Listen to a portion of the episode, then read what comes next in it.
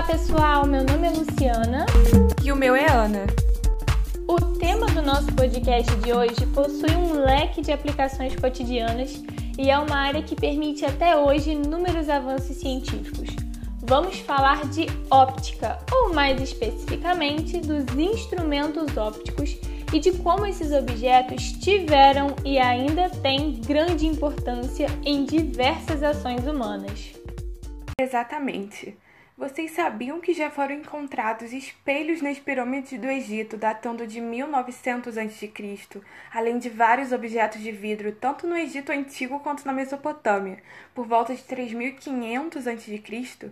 Os fenícios em 5000 a.C. já tinham aprendido a fabricar vidro, e reza a lenda que eles aprenderam por acaso a cozinhar sobre a areia do deserto. Ah, e a lupa! A lupa de quartzo foi encontrada num palácio assírio datando em torno de 750 a.C. Há relatos ainda de que os romanos utilizavam lentes para se iniciar fogo com o auxílio de luz solar, o que eles chamavam de vidros queimadores. Os chineses fabricavam vidro desde o século VI a.C., então eles com certeza também tinham conhecimento de lentes, de aumento e diminuição, e por isso também sabiam iniciar fogo utilizando a luz do sol, né? Assim como os gregos que já estudavam ótica desde o século. Desde sempre, né? Resumindo, ok.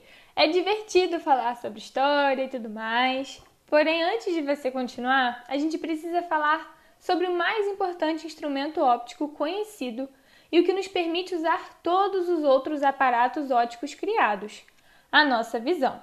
Digamos que seja o mais notável e primordial instrumento óptico, já que é ele que nos permite captar todas as informações visíveis ao nosso redor. Logicamente, num ambiente completamente escuro, não somos capazes de obter qualquer visibilidade.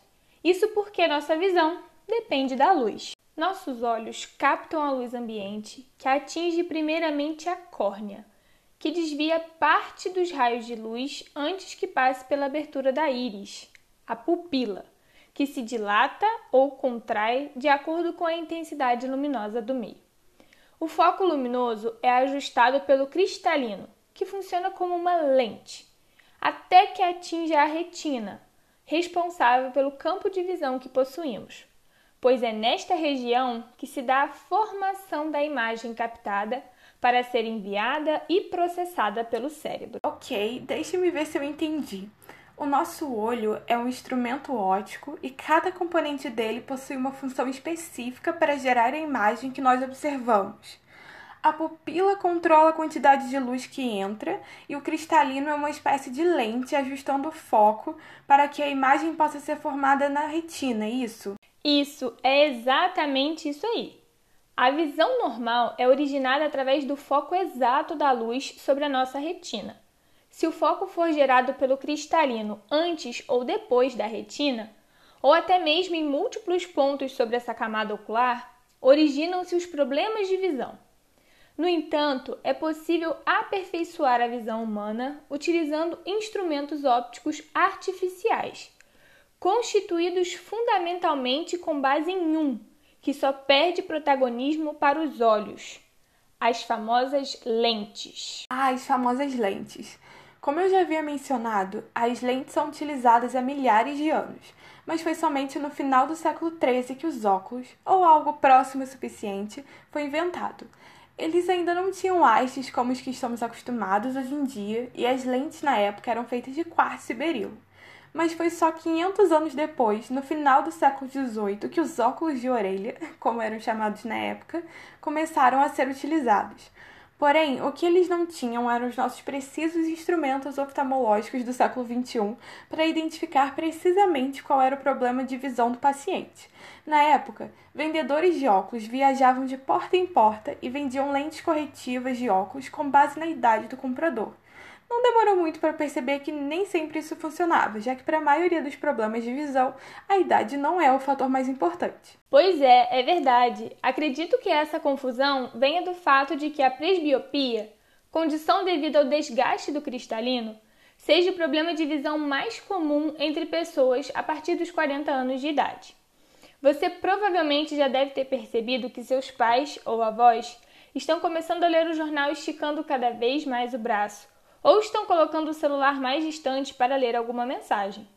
Isso acontece porque a musculatura do cristalino vai ficando cada vez mais endurecida e perdendo a elasticidade, dificultando o foco nos objetos próximos.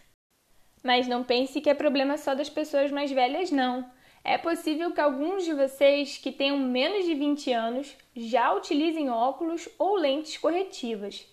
Isso acontece porque há outros três problemas de visão bastante comuns: a miopia, dificuldade para enxergar objetos distantes, a hipermetropia, que dificulta a visibilidade de elementos próximos, e o astigmatismo, que, independente da distância, caracteriza-se por uma visão embaçada dos objetos.